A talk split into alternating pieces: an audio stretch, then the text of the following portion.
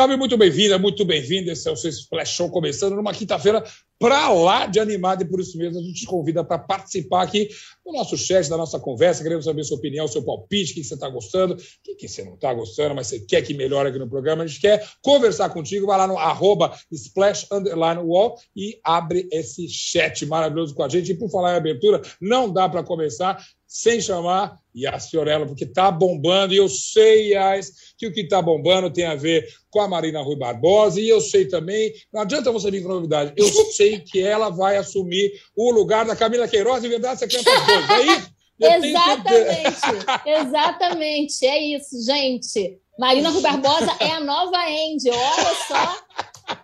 Por não, essa paga, paga, paga. É brincadeira, é brincadeira. Vai, Yas, o que está rolando com a, a Marina? A novidade é que Marina já tem candidato para as próximas eleições, ela já se preparou, ela assumiu discretamente o namoro com o deputado federal Guilherme Musi, do Partido Progressista de São Paulo, e ele é ex-marido de Rebeca Bravanel, filha de Silvio Santos, e também teve um relacionamento com a Luciana Tranquese, que é herdeira da Daslu. Vamos fazer aqui o perfil do boy. O que, que acontece? Eles dois, né, estão nesse relacionamento aí que foi assumido de forma bem simples, Zeca. Era apenas um story, uma foto dos dois e um emoji de coração vermelho, bem discreto. Marina estava solteira desde janeiro, quando terminou o casamento de três anos com o Xande Negrão, que apesar desse nome não é cantor de pisadinha, é piloto. Ele tem um nome artístico perfeito para o mundo do forró.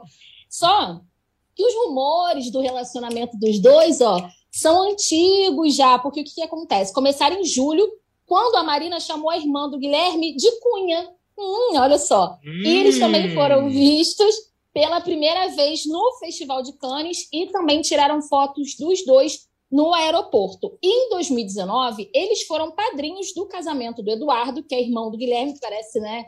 Que amava fulano, que amava ciclano, que não amava ninguém. Eduardo, que, exatamente, irmão de Guilherme, era amigo de Xande. Olha só a volta. Nossa, quem está escrevendo esse roteiro? Alô, Verdades Secretas 3. Alô, Verdades Secretas, vem aí.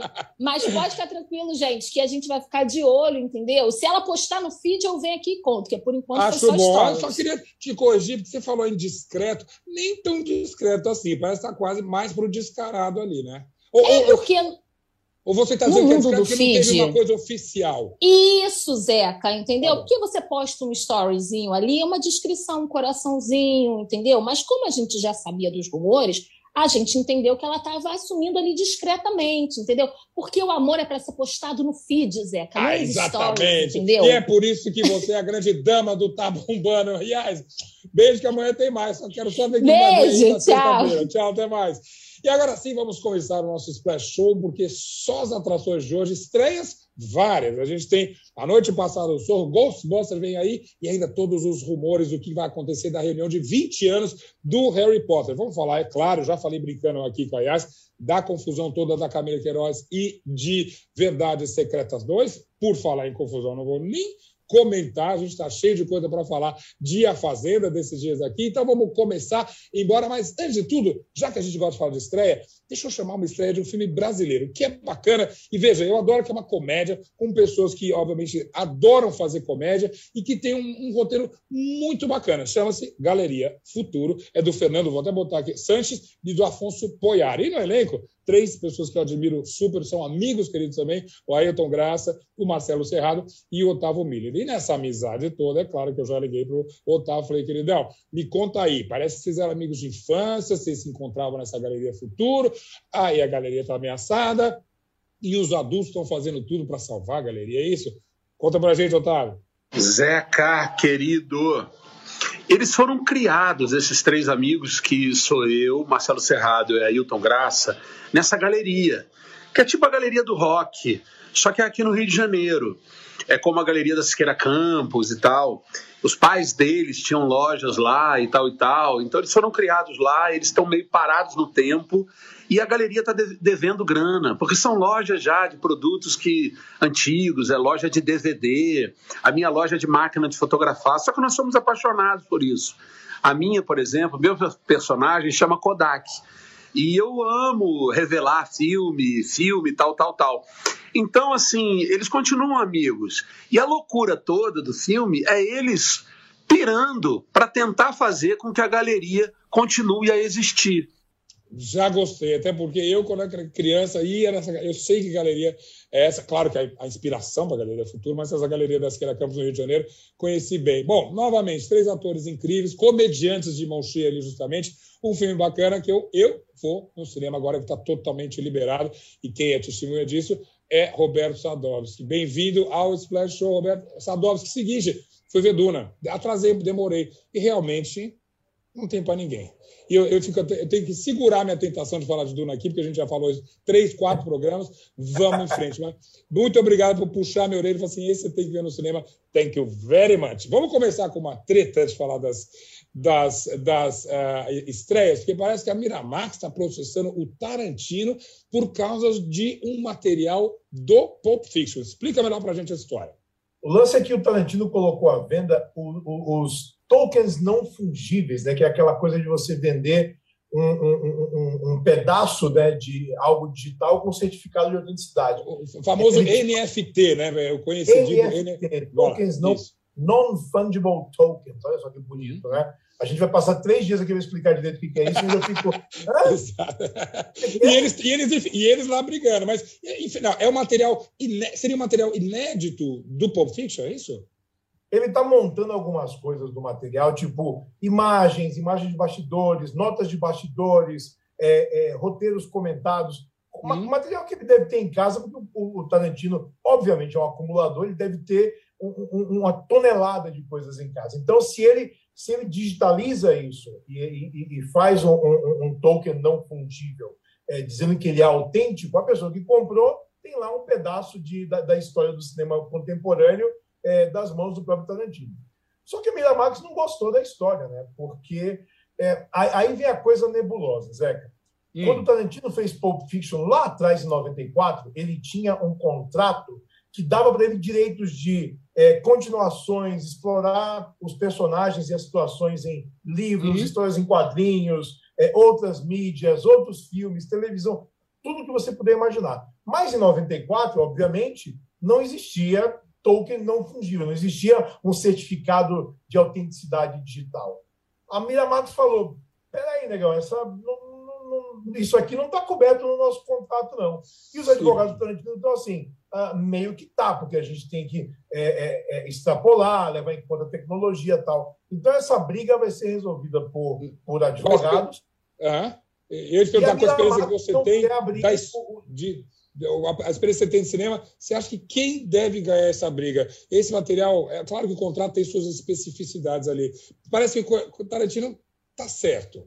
Eu, eu sou sempre do lado do artista. Eu acho que o que ele criou é dele. Eu vejo isso com muito artista de quadrinho. Né? Eu, sou, eu, tenho, uhum. eu sou amigo do Mike Deodato, que é desenhista da Marvel, da DC, e agora ele está independente.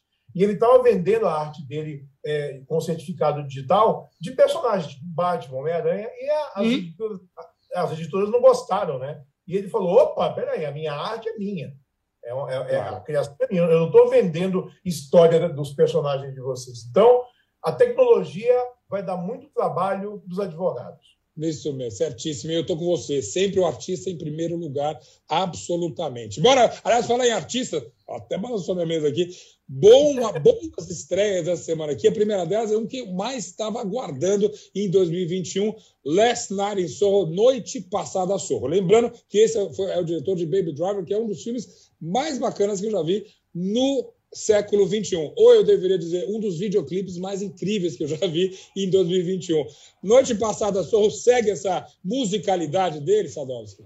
O, o bacana desse filme novo, é, Zeca, é que não só a musicalidade tem, tem função narrativa, né? A protagonista, ela ela cresceu com a avó dela, ouvindo discos de vinil e artistas dos anos 1960, então ela só ouve música velha, mas é um filme diferente de tudo que o Edgar Wright fez até hoje, né? Porque Sim. ele fez Baby Driver, e fez Scott Pilgrim, e fez é, Todo Mundo é, é, é Quase Morto. Ele tem, tem uma filmografia muito eclética e muito interessante e muito original.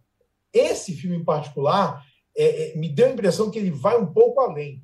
Existe, eu não vou dizer que não, uma certa barrigadinha ali no, no, no meio do segundo ato, porque talvez a coisa precisasse de uma coesão um pouco maior, mas ele conclui a história de uma forma tão brilhante que eu acho incrível. A história é a seguinte. É, diga, vamos lá. É, a, a, a, Thomasin Mackenzie, né, uma atriz que, que, é jovem, ela fez Jojo Rabbit e tal, ela é uma estudante de moda na Londres contemporânea, ela se muda para uma, uma, uma, casa, ela aluga um quarto para poder estudar, estudar né? ela sai da república que ela está, e ela começa a ter visões de coisas que aconteceram na Londres, naquela área, né, obviamente, do Sorro, onde ela está, nos anos 60. É, em especial de uma, de uma moça, né, que é a Anya Taylor-Joy, que ela é uma aspirante a cantora, se envolve com um cara que é o Matt Smith, né, que fez lá o, o fez lá o, o, o Doctor Who na, na, na, Inglaterra há muito tempo.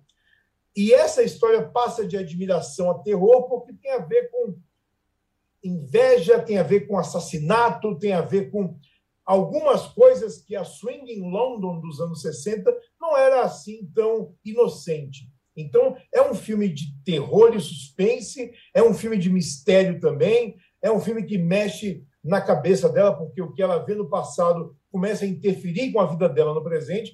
É um Sim. filme muito interessante e muito é. também. Eu gostei e, pra caramba. E um filme musical. Então, eu já tinha motivos para assistir. Primeiro, porque eu gosto de Baby Driver. Segundo, porque esse, é, é, é, essa história é super legal. Eu gosto de música. Você comentaria alguma coisa sobre o elenco? Porque eu acho que é um elenco poderoso. Para começar, tem uma peculiaridade: vários do elenco ali eles vêm do streaming. Tem desde a Diana Riggs, que é do, do Game of Thrones, o, Matt Smith, que é do The Crown, e, claro, a, a, a atriz de Gambito da Rainha. É, eu acho que o, o Edgar Wright ele é muito feliz em buscar sempre as pessoas perfeitas para os filmes que ele faz, Sim. não importa de onde o, o, ator venha.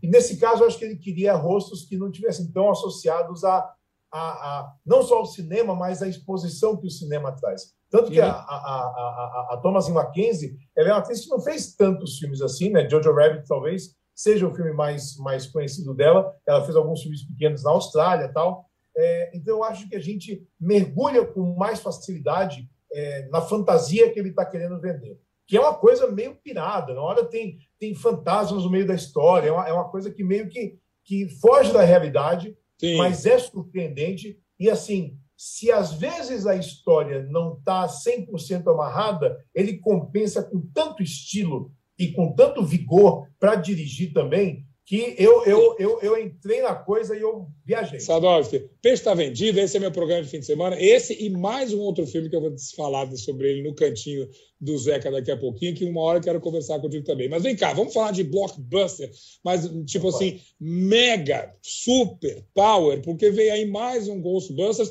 e não apenas um Ghostbusters, mas um, um, um franchise que vem com a chancela do homem mais sexy do mundo, escolhido em 2021. Vamos lá. Ghostbusters, é, o que você assistiu certamente. Vamos falar do Paul Rudd daqui a pouquinho.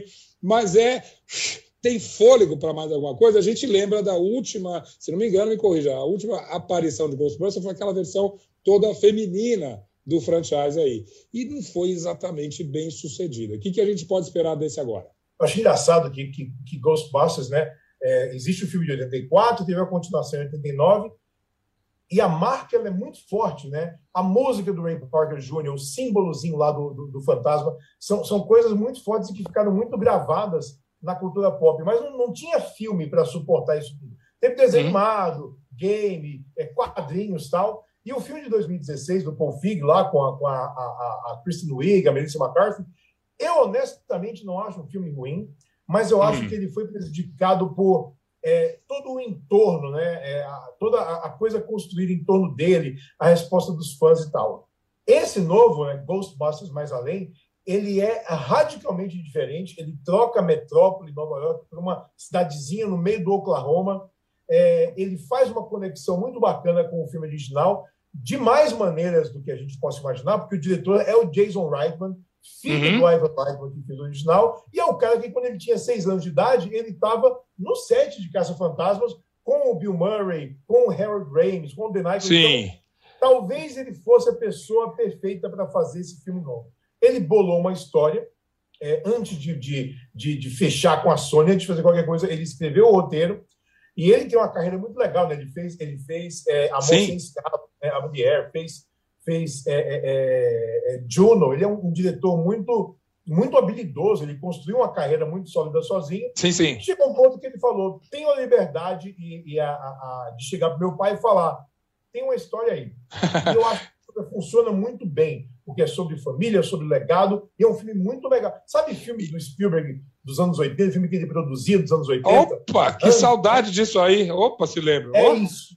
Maravilhoso. É exatamente. Bom, e, e, você falou, inclusive, com o Jason Reitman, eu quero saber dessa entrevista já, mas antes eu falei brincando do Homem Mais Sexy de 2021, você falou também com ele, com o Paul Rudd, que é, obviamente, o protagonista da, da, desse Ghostbusters. Ou é, quem, ou é um time, na verdade? Quem são os protagonistas? É um time, na verdade. Né? O protagonista, na verdade, é uma menina, é a Makina Grace, uhum. é, e ela é a neta de um dos caça-fantasmas original, uh. né, que Hum. Mas eu não vou falar muito para não entregar muito. É, não entrega, não entrega. Ela, o irmão e a mãe dela se mudam para essa fazenda né, que eles herdaram do, do, do avô dela, do, do, do, pai da mãe dela, que é a Carrie Coon. E o Finn Wolfhard, que, que fez Stranger Things, é o irmão mais velho dela. Então, tem essa pegada adolescente também, é um pouco Goonies, um pouco Caça-Fantasmas. Então, é muito legal. Mas Tudo para dar certo. O Paul ah. Paul faz um professor dela e ele é fundamental para a trama de uma forma que eu também não vou entregar. Não entrega. Agora, ele falou sobre isso na entrevista e eu sei bem que você entrevistou ele. Eu perguntei para ele, né? A gente viu Caça Fantasmas quando estreou, eu lembro do dia que eu, estre... que, que, eu, que eu assisti, uhum. acho que você também. E eu queria Opa. saber exatamente dele, né? Onde o Paul Rudd estava no verão de 1984. E é isso que a gente vai ver agora? Deixa eu ver esse trechinho da entrevista. Bora lá. I, I remember when it came out. It was a big event. I was in Kansas City, which is like right in the middle of the country. It's where I was living at the time. And I was excited to see it before it came out because I loved the cast. I was a big fan of the, you know, um, the comedians that were in the movie. And um, and then when it came out, I, other people saw it before I did, and they kept saying, "You got to see Ghostbusters. You got to see it." And uh, I, I remember seeing it in the theater and thinking it was hilarious. It's a little scarier than I maybe anticipated. Um, and uh, and then I remember seeing it again. I saw it more than one time in in, in the theater, and um, you know, and there's a reason why I think it's held up and is held in such high esteem. You know, I I think it, it's the kind of movie that movie they really captured something uh, lightning in a bottle with that cast, that story, that kind of mixing of genres in a way we hadn't really seen up until that point. And um, and I think the level of kind of love and and passion that was put into it. You know, it's not every movie is written by the stars and directed by like the friends and the, the creators made the movie. And um, and so they kind of just inherently knew the tone, what they wanted to do, and um, and it was pretty magical. I remember thinking, God, what a great movie, and I never stopped thinking that. Uh, I was three when it came out, so it was one of those things where I didn't get taken to the movie theater, but it was on TV all the time. And my brothers and sisters and I saw one and two, you know, once a week, our entire lives, basically. So it was always, it always, it existed as long as I did. And, you know, moving forward in my career, um, I came to appreciate retroactively that, you know, SCTV and SNL, like those were some of the greatest comedians working alive. Annie Potts, an indelible presence. Um, uh, Sigourney Weaver, what an extraordinary and interesting career she had. So it came to represent a lot of things for me as an actor much later. And to be a part of something that has such a fan base is, is, uh, really surreal. I mean, quite frankly, it doesn't really feel real yet that, that we're going to be, you know, hearing this music for the rest of our lives just feels really, um, strange. But great. Sadovski, a gente, Sadovski, a gente é cascudo de entrevistas ali. Geralmente as pessoas estão sempre fazendo pose ou falando uma coisa decorada. Eu acreditei em todas as sensações, tanto do Ruth quanto dela, porque realmente deve ser uma emoção incrível é, participar disso aí. E, sobretudo, para o diretor. Você também falou com o, o, o, Jason, né? Sim, o Jason Reitman falou junto com o pai dele, né? Junto com o Ivan Wright, os dois juntos. E, e, e, e o que eu queria saber dele realmente era por, por que, que, ele demorou tanto para fazer Casa Fantasma? Ele tem uma casa estabelecida, é, é o negócio da família, então por que demorou? Ele, vamos ver. Vamos ver a resposta. Vamos ver a resposta. hey, you know, sometimes it takes us a little bit longer, uh, and I apologize, but uh, you know, it was intimidating. Uh, I grew up on the set of Ghostbusters. It's one of my favorite films. It's one of everyone's favorite films, and I. Uh, I had a movie in my head, but obviously it took me a little bit of courage and a little bit of time, and I needed to make a few movies on my own uh, before I could actually go to my father and say, "Hey, I think I have a Ghostbusters movie." He was making brilliant movies that he wrote himself, you know, that really created a sort of legacy of his own that I think it was very important, and we were very lucky to have, and it it sort of strengthened his uh, his wisdom in terms of attacking this story, which is a a different kind of challenge. Eu recebi um elogio do pai, fala sério. Tá Legal, né? Muito bacana, muito bacana. Agora, Sadov, você se lembra da sua estreia no Ghostbusters? Eu certamente me lembro da minha. Eu queria chamar para conversa alguém que não era sequer nascida quando o Ghostbusters estreou, mas que assistiu a essa nova versão do filme e parece que gostou muito. Ju Cassini, é, fiz umas contas rápidas aqui, mas de fato, você não era nascida quando o primeiro estreou? Não era. Foi uns bons anos até eu nascer e eu confesso que eu não assisti o filme original, mas assistindo esse filme novo, eu achei que foi uma estratégia genial, porque tem vários easter eggs e várias referências que falaram que eu pensei, pronto, eu preciso assistir o filme para entender agora. Sadov, você já sacou, né? Quando a gente assistiu o primeiro, você pensou que em easter egg. Aliás, você sabia o que era easter egg? Eu, eu, eu só mergulhava na história e eu ia embora. É tudo uma questão geracional. Mas então, olha, é, dá para entender essa, essa, esse entusiasmo uh, da Ju. É uma história que quem não, uh, a tua opinião, Sadovski, quem não conhece a história, pode se envolver assim mesmo? Acho que pode se envolver assim mesmo, mas eu acho difícil achar alguém que não conheça o Caça Fantasmas original. Ju Cassini. É, eu acho. Ó, ó, é. Sim, sim. Conhecer não, conhece como conhece, referência pop, né, Ju? É. Certamente. Você lembra do logo, você já dançou essa sim. música em alguma festa de flashback, eu tenho certeza. É, é tá eu tudo... acho que tem alguns detalhes só que, como eu não assisti o filme original, talvez uhum. eu não tenha pegado ali. Mas é óbvio que assistindo esse, você lembra, né, dos atores, das coisas claro. Que é, ah, isso é fato. Tem a história ali por trás, todo mundo conhece. Eita, meu fim de semana não vai caber de tanto filme que eu quero ver no cinema, mas vamos lá. Vamos falar de uma coisa que você assistiu no cinema? Pode ser, Ju? Pelo Harry amor Potter. de Deus, por favor. Harry Potter, 20 anos atrás, entrega a sua idade. Você tinha quando, quantos anos quando a Pedra Filosofal estreou?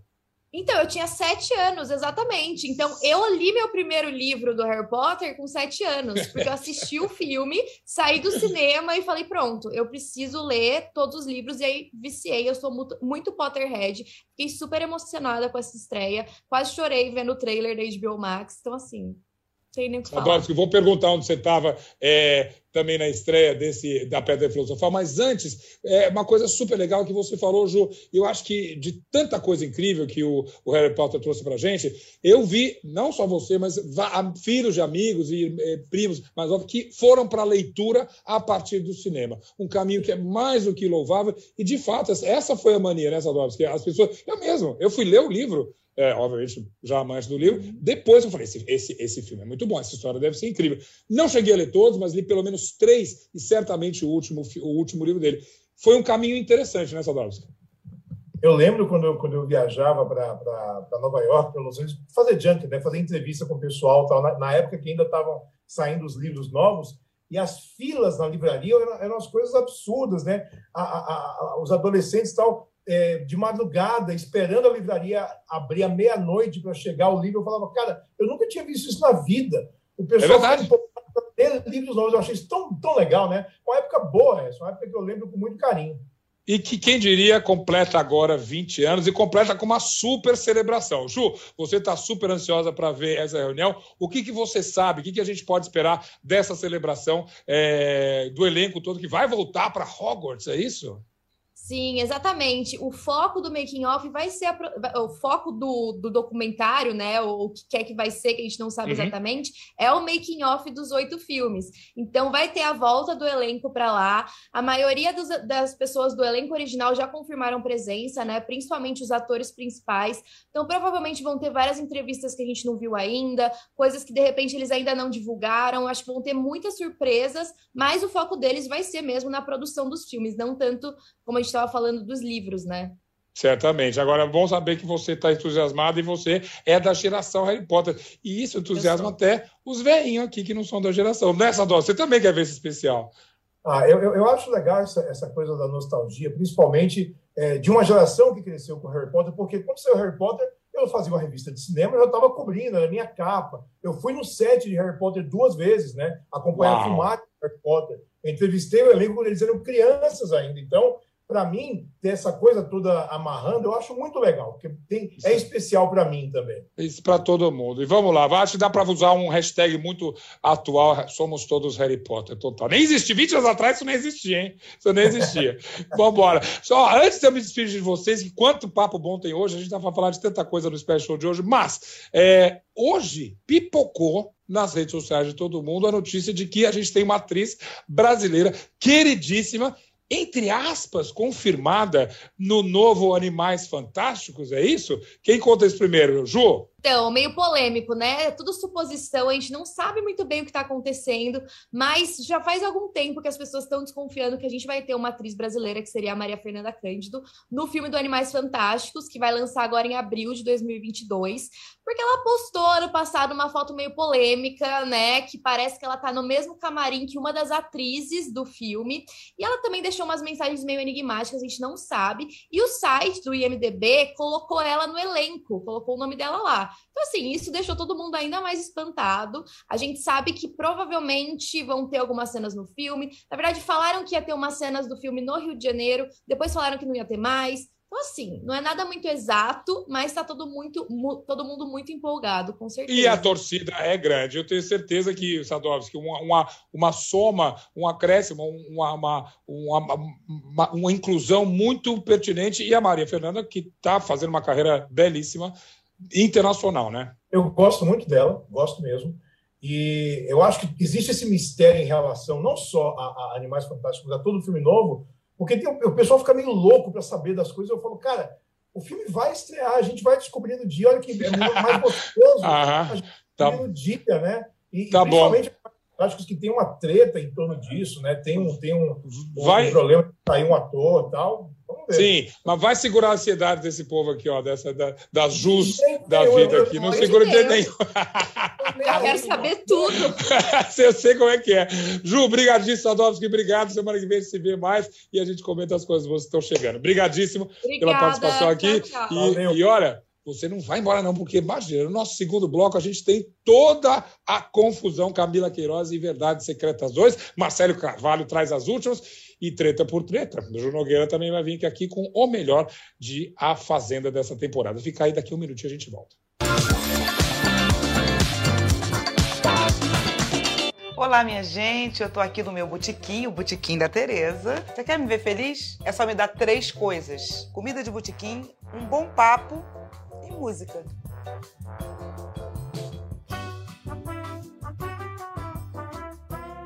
Vou conversar com tanta gente incrível: Martinho da Vila, Criolo, Zezé Mota, Samantha Schmutz, Paulo Vieira.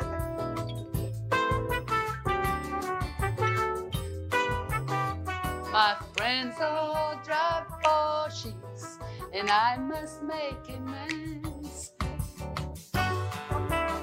São esses movimentos que, que fortaleceram um pouco a nossa consciência da nossa importância, da nossa relevância no nosso país, sabe? Eu moro em Miami.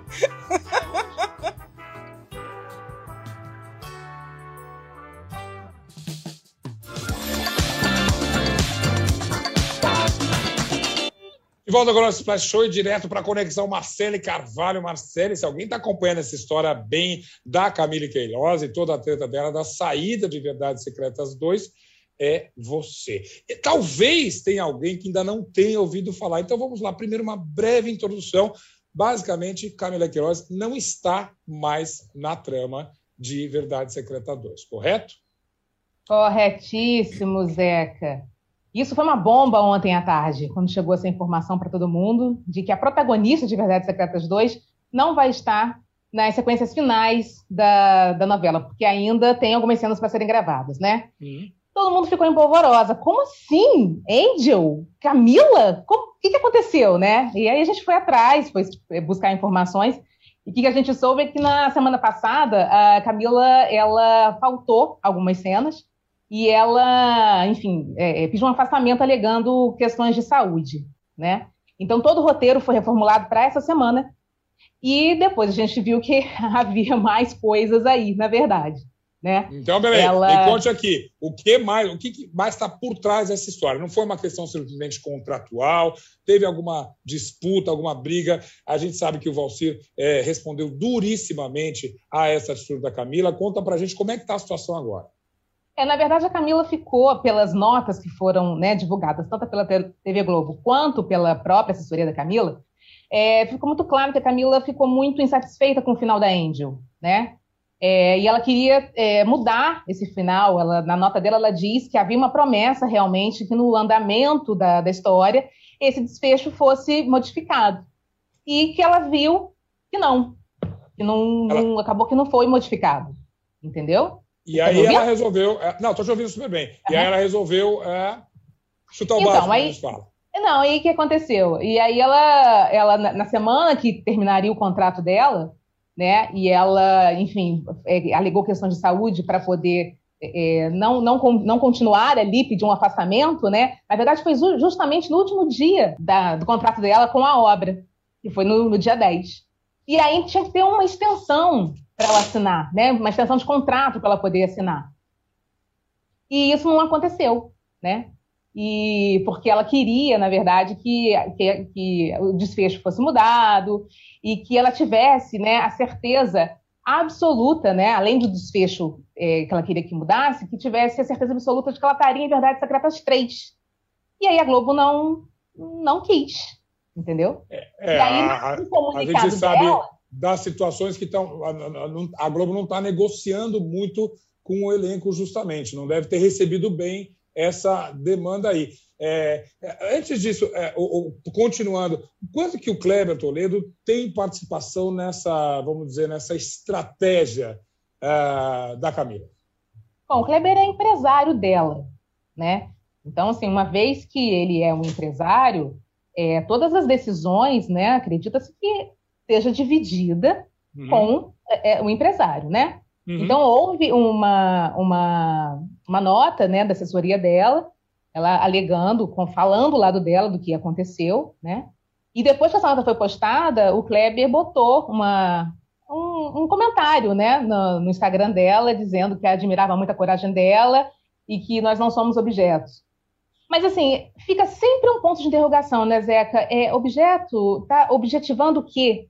Né? O final que ela não queria, é, o que, que, é né? o que, que, que, é objetivado nisso? Né? O que, que vira uhum. objetivo? Fica muito confuso também, sim, sim. de verdade, o, que, o que, que ele quis dizer com isso. Né? Ainda mais ele sendo o empresário dela. Né? Empresário, marido, namorado, obviamente, e também um ator que também tem algumas questões contratuais. O Kleber está no ar em algum, algum produto da TV Globo? Não tenho certeza, acho que por enquanto não, né? Hum, acho não, assim, é, é, original, né, que você diz. Tem uma produção original que está rolando é, agora, né? Não, não, não, não da, da, TV Globo não. Eles acabaram de fazer é, Casamento às Cegas, né, da, da Netflix, também Isso. foi uma outra celeuma, enfim em relação a isso. O casal gosta, né? Mas vem cá, a gente soube então dessa manifestação dele. Mais alguém do elenco falou alguma coisa? Você sabe de alguma notícia? Olha, o elenco estava silencioso, tá? É, a Drica Moraes, que fez a mãe da, da Angel, né? Na verdade, Secretas 1, é, postou é. isso, postou um comentário na, no Instagram da, da Camila, né? Dizendo que todo meu coração para você, enfim mas também uma coisa muito, muito discreta, sabe? Então a é, gente. É, mas aparentemente do lado da Camila, né? Apoiando Isso. a Camila, né? Mais alguém? Isso. por enquanto, até, até eu chegar aqui com você, por enquanto, acho que ninguém mais se manifestou. Nada, né? Ah, não, acho que é a Isabeli. Acho que é a Isabeli. Que fez Fontana. uma participação também na primeira, Isso, se não me engano. Né? Exatamente. A Isabeli Fontana fez uma participação também na, na primeira. E a, exatamente. E aí ela disse que ela não conseguia ver Verdade Secreta sem a Angel. Então, hum, assim. Também, a... Bom, nós que estamos acompanhando também, fica difícil. E a pergunta a, realmente de um milhão de dólares é como é que essa trama vai terminar? Valcir já se manifestou, eles vão. Obviamente, isso tudo está sendo reescrito, né, Marcelo? É, na verdade, o que acontece? É, o Valcir ele ficou profundamente chateado com o que aconteceu, né? Uhum. E falou mesmo, assim, na, na, veio a público e disse que por ele a Camila Queiroz não pisava mais na Globo, né? E realmente, você imagina, você pensa uma obra, você escreve, né, uma obra, já está tudo é, idealizado, chega no fim, no fim, a tua protagonista não vai fazer.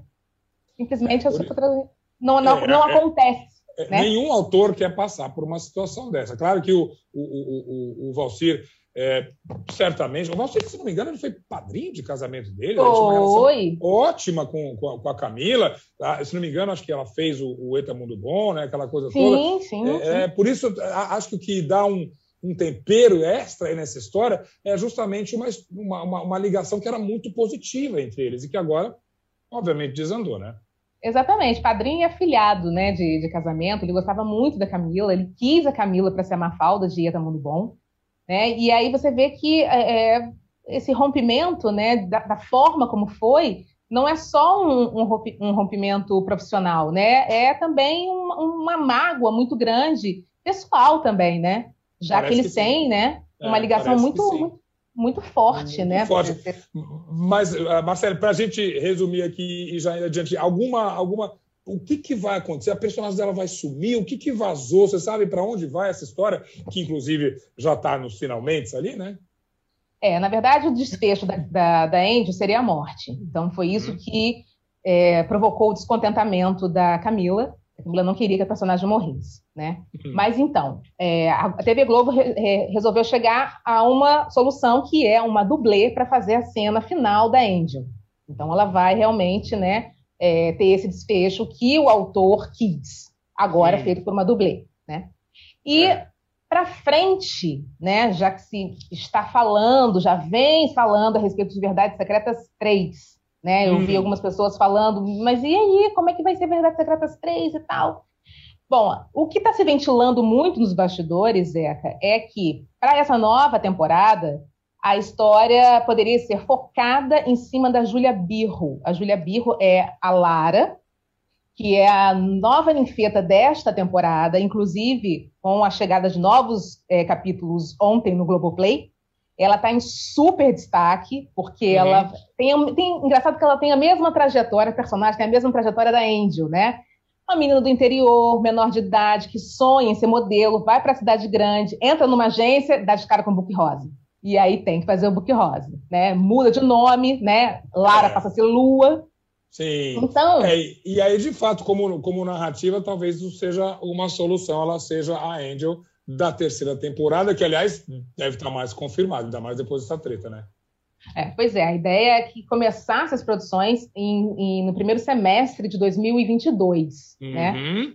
né? Então, acredito que Agora o negócio vai. Ó, Marcelo, eu acho que até lá a gente vai falar tanto ainda sobre Camila, sobre Valcírio, sobre verdades secretas. Por isso eu conto contigo. E a qualquer momento, pode ser que eu te chame aqui amanhã no Splash Show também, porque ó, as notícias estão contigo.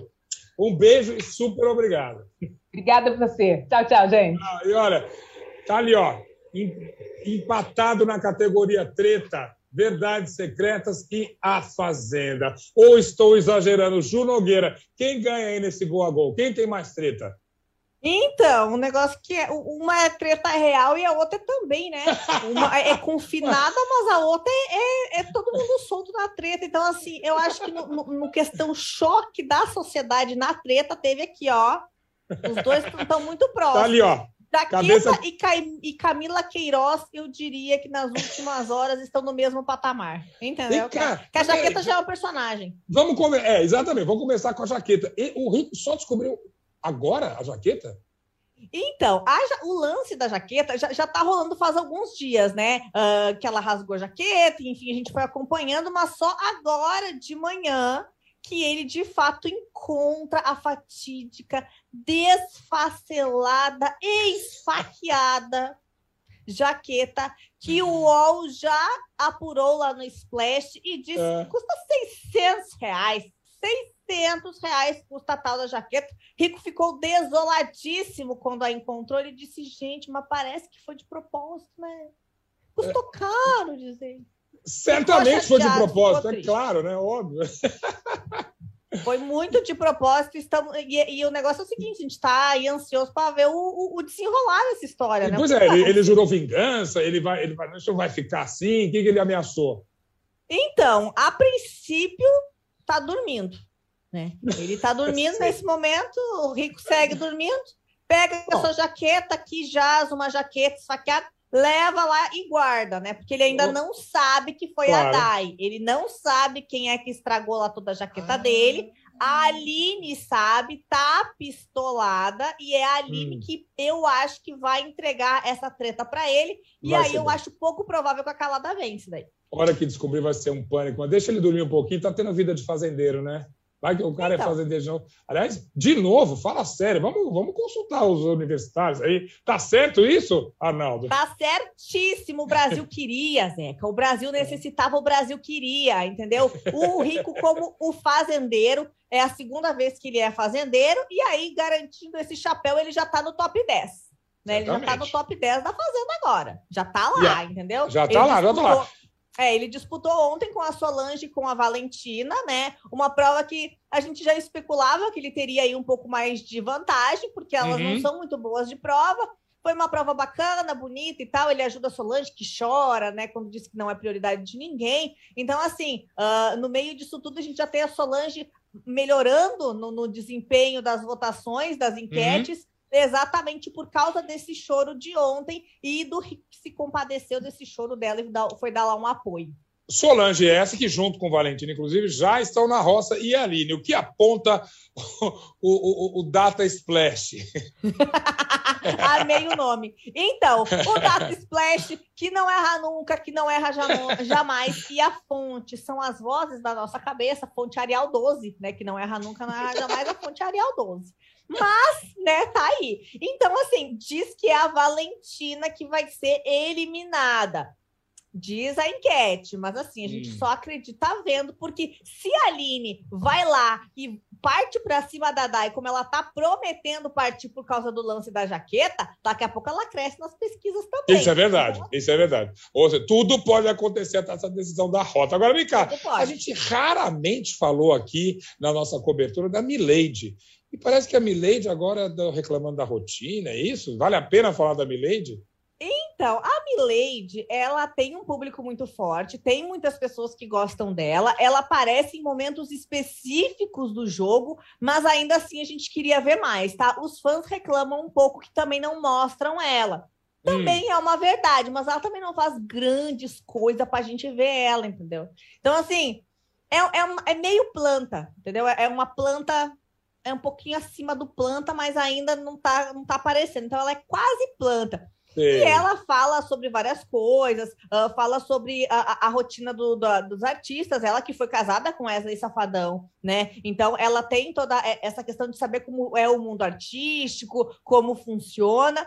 E ontem ela estava falando exatamente sobre essa rotina frenética e sobre acidentes aéreos. Né? É nesse momento que ela fala que, por causa dessa rotina tão forte, da vontade desesperada deles de chegar em casa o quanto antes, eles acabam se colocando em risco e fazendo uso de, de diversos tipos de avião, alguns aviões que não são tão seguros. E aí ela cita e chama, inclusive, o avião que o Gabriel Diniz usou, né, como um teco-teco. E Claro. aí, Curioso infelizmente, que aí- teve o desfecho da história que a gente sabe, né? Olha o que que é a antena, justamente, ela deve, né, a questão toda triste que a gente passou ah, da despedida da Marília Mendonça, isso de alguma maneira a antena da Milady está captando isso aí. Ah, é, que, é né? energia, né, Zeca? Energia, É- é- então não- deu bem. é energia.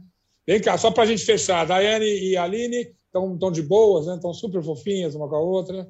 Então, a Daiane é a cobra caninana, né? É a clássica cobra caninana, nenhum, nenhum apelido poderia ser melhor. Uma vez que ela diz que quer ver a Aline pelas costas, tá torcendo para que a Aline saia, e hoje de manhã estava elogiando a Aline, puxando o saco de Aline. Então, assim, é a cobra caninana que o Brasil está ansioso para que ela caia na roça, né? Mas mas para isso temos que aguardar os próximos capítulos. E aí, claro, vamos aguardar com o seu acompanhamento, que é maravilhoso aqui sempre. Ju Nogueira, beijo, querida. Pode deixar que eu estou de olho. Beijo, obrigada. Tchau, tchau. Imagina, tchau, tchau. Olha, e antes eu falei ali brincando que eu queria indicar um filme que eu assisti este fim de semana. Estou doido para ver no cantinho do Zeca. E você tem que ver A Crônica Francesa. É o filme do Wes Anderson, é claro. E olha, só de eu falar o elenco aqui, eu ia estourar o tempo do programa. Porque, olha, Timothée Chalamet, é, Alessia Edu, Owen Wilson, a Tilda Swinton, Elizabeth Moss, o Ponto da Raia está lá também. O Bill Murray, falamos até de, de, de, de Ghostbusters, está todo mundo aí, uma coisa incrível.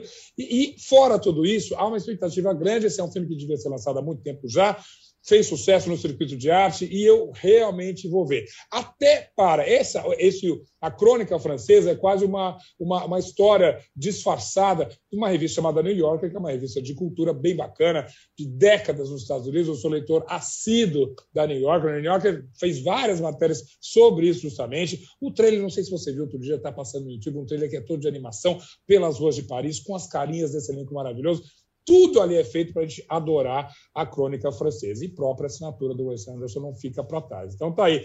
Ó, meu wishlist de fim de semana. Ghostbusters, Noite Passada Sorro, a crônica francesa haja energia, mas a gente gosta de cultura pop, a gente gosta de tudo, eu vou ver tudo para depois comentar com você. Obrigado pela sua participação aqui. Aliás, falar em participação, manda lá, manda comentário para a gente no arroba splash underline UOL. E amanhã tem mais, vamos falar de música, disco novo da Adele e tantos outros lançamentos bacanas aqui no Splash Wall. Até amanhã!